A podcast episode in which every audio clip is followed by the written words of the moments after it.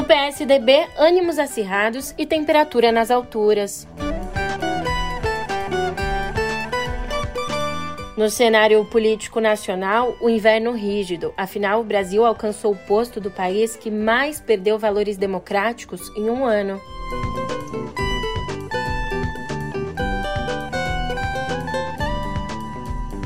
Em relação à vacinação, a primavera. Todas as pessoas que se vacinaram com a Janssen devem receber a segunda dose até o final do ano.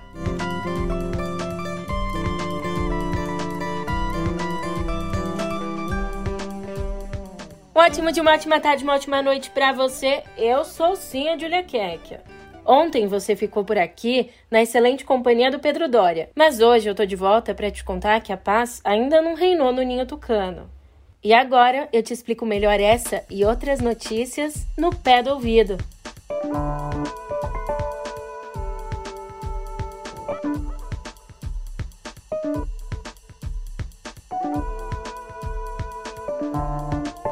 É, errou feio quem estava esperando para ontem uma solução pacificando as prévias do PSDB.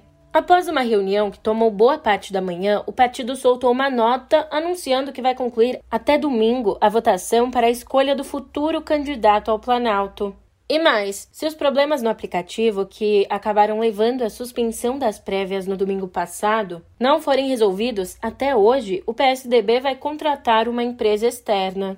E adivinha só, em vez de acalmar, a nota esquentou ainda mais os ânimos. O governador Eduardo Leite, único dos candidatos presente na reunião, contestou o acordo, dizendo que, abre aspas, a cada dia que passa, esse processo vai perdendo credibilidade. Já os adversários dele, o governador de São Paulo, João Dória, e o ex-prefeito de Manaus, Arthur Virgílio, elogiaram a decisão do partido. Dória disse que qualquer alternativa que não seja a rápida conclusão da votação é um desrespeito à vontade da maioria. Ah, e não, o governador paulista não foi à reunião, mas os representantes dele jogaram pesado, como revelou a coluna do Estadão. Escuta só, num dado momento eles ameaçaram acionar a Polícia Federal para investigar a instabilidade no aplicativo de votação. Enquanto isso, embora o aplicativo usado pelo PSDB não tenha qualquer relação com o sistema de urnas eletrônicas do TSE, o presidente Jair Bolsonaro decidiu dar um pitaco associando, acredite se quiser, o fiasco tucano à falta de votos impressos. Havia confusão ontem, eu não vou falar nisso porque não tem nada a ver com outro partido, né? mas deu uma confusão em São Paulo. Mas... É verdade. É. é o tal do voto eletrônico aí. Olha, a minha é, imaginei. Tá vendo? Foi isso que o presidente imprimiu a apoiadores, ou disse a apoiadores. E conforme apurou Malu Gaspar, abre aspas, Arthur Virgílio diz que para ele e para João Dória, o deputado Aécio Neves trabalhou para melar as prévias, para que o PSDB não tenha candidato e possa aderir à campanha de Jair Bolsonaro mais adiante. Virgílio disse que o que o Aécio quer é um partido dele, com todo o estilo de um partido do Centrão, um partido menor, diminuído, para ganhar emendas e cargos. Aliás, ainda sobre essas prévias. Olá, eu sou Pedro Dori e queria falar para vocês do ponto de partida novo. Foi um desastre a votação das prévias do PSDB, mas não vamos nos distrair do problema maior. Os pré-candidatos do partido são traço nas pesquisas e ainda não têm um discurso que atrai eleitores. O antigo já não funciona mais. No YouTube do Meio. Anotou? Para assistir o ponto de partida, entra no YouTube do canal Meio ou acessa o link que eu deixei aqui na descrição do nosso episódio. Agora, vamos traçar aqui uma comparação entre o cenário eleitoral de 2018 ao que tem se desenhado para o ano que vem? No pleito de 2018, Bolsonaro reinou sozinho nas redes sociais e aplicativos. Mas tudo tem indicado aí que o quadro não vai se repetir no ano que vem. De acordo com a pesquisa da consultoria Quaest, o ex-presidente Lula atingiu 63,9 pontos em 100 no índice de popularidade digital, que analisa 152 variáveis nas principais redes. O número representa uma alta de 12 pontos, ultrapassando Bolsonaro, que permanece estável em 57,9 pontos. Quem também cresceu foi o ex-ministro Sérgio Moro, que pulou para 30,7 pontos após a filiação ao Podemos. É, e de acordo com a informação de Thomas Trauman, o ex-presidente Lula define nas próximas semanas o primeiro núcleo da campanha para tentar voltar ao poder. A principal ausência do grupo é de economistas, um sinal do ex-presidente de que não pretende ter um representante que se coloque como futuro ministro da Fazenda de um eventual novo governo do PT. E já que a gente está aqui se debruçando sobre o ano eleitoral, o STF formou maioria para determinar que o governo implemente programas de renda básica, mesmo durante o ano eleitoral, o que hoje é vedado por lei. De acordo com o relator, o ministro Gilmar Mendes, a prioridade do governo precisa ser garantir a subsistência das pessoas desassistidas. Embora a decisão seja contrária a um recurso da AGU, ela, na prática, abre caminho para a ampliação do Auxílio Brasil no ano que vem. Isso caso os recursos para o pagamento de 400 reais não consigam ser destravados este ano via PEC dos precatórios. Aliás, o líder do governo no Senado e relator da PEC dos precatórios, Fernando Bezerra, disse que o executivo aceitou tornar permanente o valor de 400 reais. Na proposta atual, essa quantia está prevista só para 2022, o que é visto aí pelos senadores como um pedala Robinho, uma manobra eleitoreira. Quem é contra a mudança é a área econômica do governo. Já a oposição diz que a alteração não garante a aprovação da PEC no Senado. Ainda sobre o executivo, ontem o ministro do STF, Alexandre de Moraes, suspendeu a quebra de sigilo telemático do presidente Jair Bolsonaro. É isso mesmo, aquela quebra de sigilo que foi determinada pela CPI da pandemia. Ali na decisão, Alexandre de Moraes argumentou que a CPI extrapolou suas atribuições e que as informações da quebra do sigilo não teriam valor investigativo porque a comissão já encerrou os trabalhos.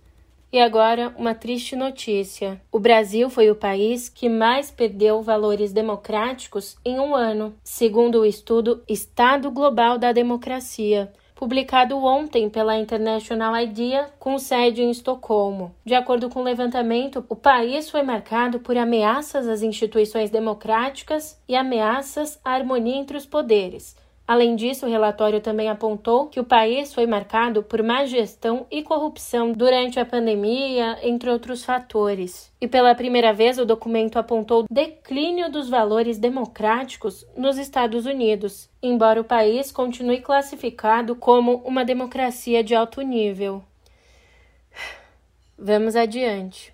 Bom, o Cidadania expulsou ontem o deputado estadual paulista Fernando Cury, que foi filmado apalpando, sem consentimento, o seio da colega Isa Pena durante uma sessão na Assembleia Legislativa de São Paulo. Cury cumpriu suspensão de 180 dias na Alesp e responde a um processo na Justiça por importunação sexual, processo esse movido por Isa Pena. Já lá fora, é iminente, dependendo apenas de uma palavra de Vladimir Putin, a invasão da Ucrânia pela Rússia nos dois primeiros meses do ano que vem. Isso segundo o relatório dos Serviços de Inteligência dos Estados Unidos. Desde o começo deste mês, cerca de 100 mil soldados russos fazem exercícios militares nas regiões de fronteiras entre os dois países. Já Moscou acusa o Ocidente de tocar os tambores da guerra ao fornecer armas ao governo de Kiev. Em 2014, a Rússia já havia invadido a Ucrânia e anexado a península da Crimeia. Hoje, parte do leste do país é controlado por separatistas de origem russa.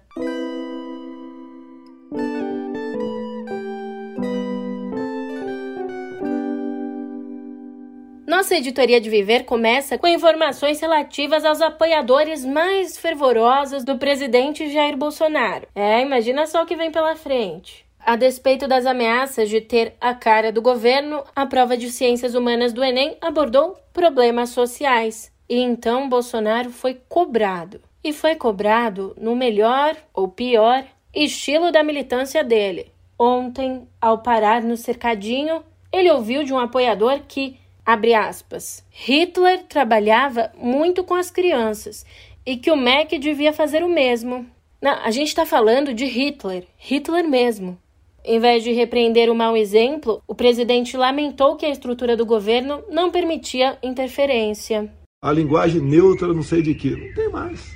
Presidente, é, quando a história né, de Hitler, a gente via muito a questão que ele começou é, com as crianças. No caso aí, o acha que o nosso Ministério da Educação já poderia estar também fazendo um trabalho com as crianças para a gente voltar, retomar né, a consciência, a conscientização? Você não consegue, é, uma, é, um, é um transatlântico, tem ministério que é um transatlântico, não dá para dar um cavalo de pau. Eu gostaria de imediatamente botar educação moral e cívica, um montão de coisa lá. Né? Coisas boas. Eu ouvi um outro dia, tive o saco de ouvir uns 10 minutos, duas mulheres, podia ser dois homens também, né? Ela não sabe nada, não sabe o que, que é poder executivo. Daí ela fala, não existe deputado municipal, já não sei o quê. Essas coisas absurdas. mas isso daí não é essa pessoa apenas, não. É comum. A prova já passou, mas ainda assim, elaboradores do Enem temem sofrer represálias por terem usado no exame questões vetadas. Os grandes temas proibidos falavam de racismo, erotização da figura feminina, entre outros assuntos. Ah, e uma das perguntas trazia um texto de Frederick Engels, coautor do Manifesto Comunista com Karl Marx. Mudando de assunto, que as vacinas contra o coronavírus tinham a eficácia afetada de acordo com a idade do indivíduo, a gente já sabia. Agora, um estudo no Japão com pessoas que tomaram a vacina da Pfizer mostra que o sexo da pessoa e o vício no cigarro também diminuem a imunidade. A taxa de declínio da eficácia é 6,5% mais rápida em mulheres que em homens. E, após isoladas comorbidades e hábitos, o tabagismo foi o único que impactou de forma significativa a redução da imunidade. Falando em Pfizer, os laboratórios da Pfizer e da BioNTech informaram que a vacina tem forte proteção de longo prazo para adolescentes de 12 a 15 anos. Além disso, informaram também que o imunizante tem eficácia de 100% nessa faixa etária. E um recado para você que tomou a vacina da Janssen. Vai preparando o braço, hein? Porque o Ministério da Saúde prevê aplicar até o fim do ano a segunda dose em pessoas que tomaram a vacina da Janssen, inicialmente prevista para dose única.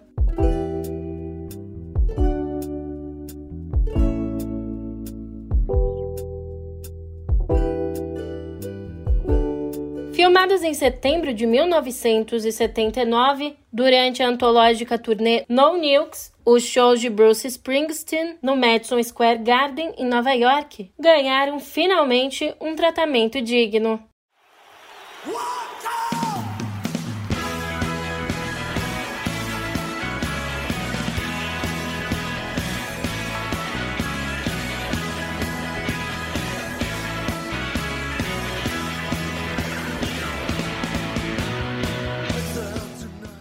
Legendary 1979 No Nukes Concerts traz as 13 canções completas das apresentações, incluindo clássicos como Born to Run e Badlands. Além disso, também traz gravações de bastidores. Lá fora, o material já saiu em CD e DVD e logo logo vai pintar em Blu-ray e vinil. Por aqui, o filme já está disponível na loja do iTunes. E o áudio tá para chegar no Spotify.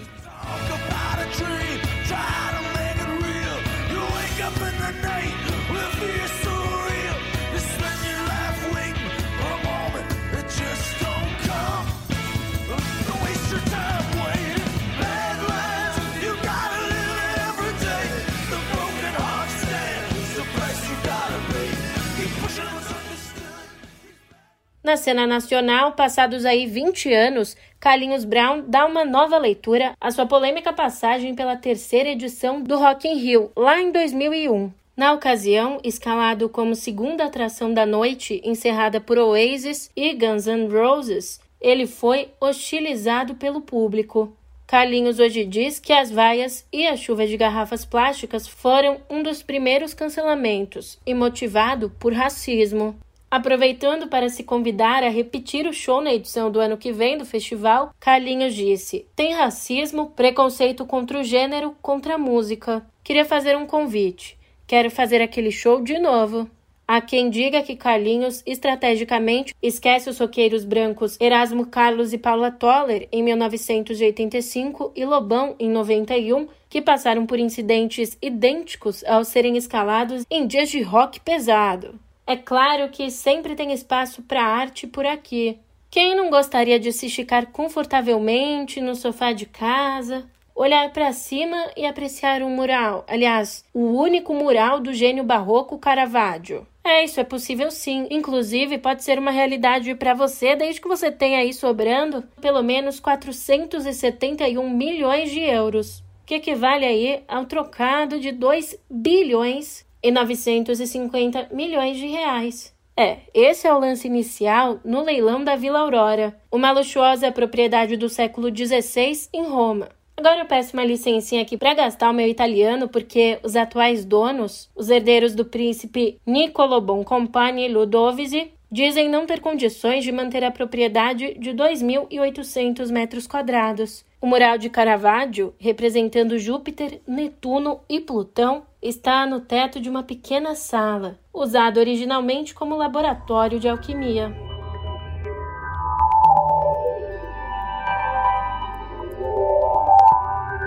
Em cotidiano digital, mais um caso de violação de dados. A empresa de hospedagem de sites GoDaddy disse que endereços de e-mail de até 1 milhão e 200 mil usuários ativos e inativos do WordPress foram expostos. A falha foi descoberta em novembro e aconteceu depois que terceiros acessaram o sistema usando uma senha comprometida. De acordo com a empresa, o acesso não autorizado foi bloqueado e uma investigação está em andamento. E olha só, agora é lei. Redes sociais são passíveis de indenizar vítimas de perfis invadidos que não recebem apoio ou exclusão destes acessos. A decisão foi do segundo juizado especial civil de Brasília, depois de um caso no qual um usuário do Instagram perdeu suas contas após ter sofrido um ataque hacker. Mesmo pedindo ali à empresa que suas contas fossem excluídas, o que não ocorreu, a vítima acabou encontrando outros perfis falsos gerados com seus dados então decidiu entrar com um processo contra a rede social por danos morais. De acordo com o juiz, o gesto configura negligência e violação do Código de Defesa do Consumidor por parte da empresa já que houve descaso e demora com a prestação de serviço. Essa decisão abre precedente para que outras redes tenham que indenizar perfis invadidos. Mais uma informação: a ByteDance, empresa dona do TikTok, lançou uma nova versão do aplicativo com foco em e-commerce, o TikTok Seller. O app permite criar e gerenciar lojas dentro da rede social. Por enquanto, o recurso está disponível só na Ásia. Aliás, a rede social chinesa também anunciou ontem sua chegada as Smart TVs LG e Samsung e outros aplicativos como o Google TV nos Estados Unidos e no Canadá. Tantas novidades tecnológicas chegando e bom, e eu eu indo embora, mas por pouco tempo, porque amanhã eu te encontro por aqui, hein? Até lá.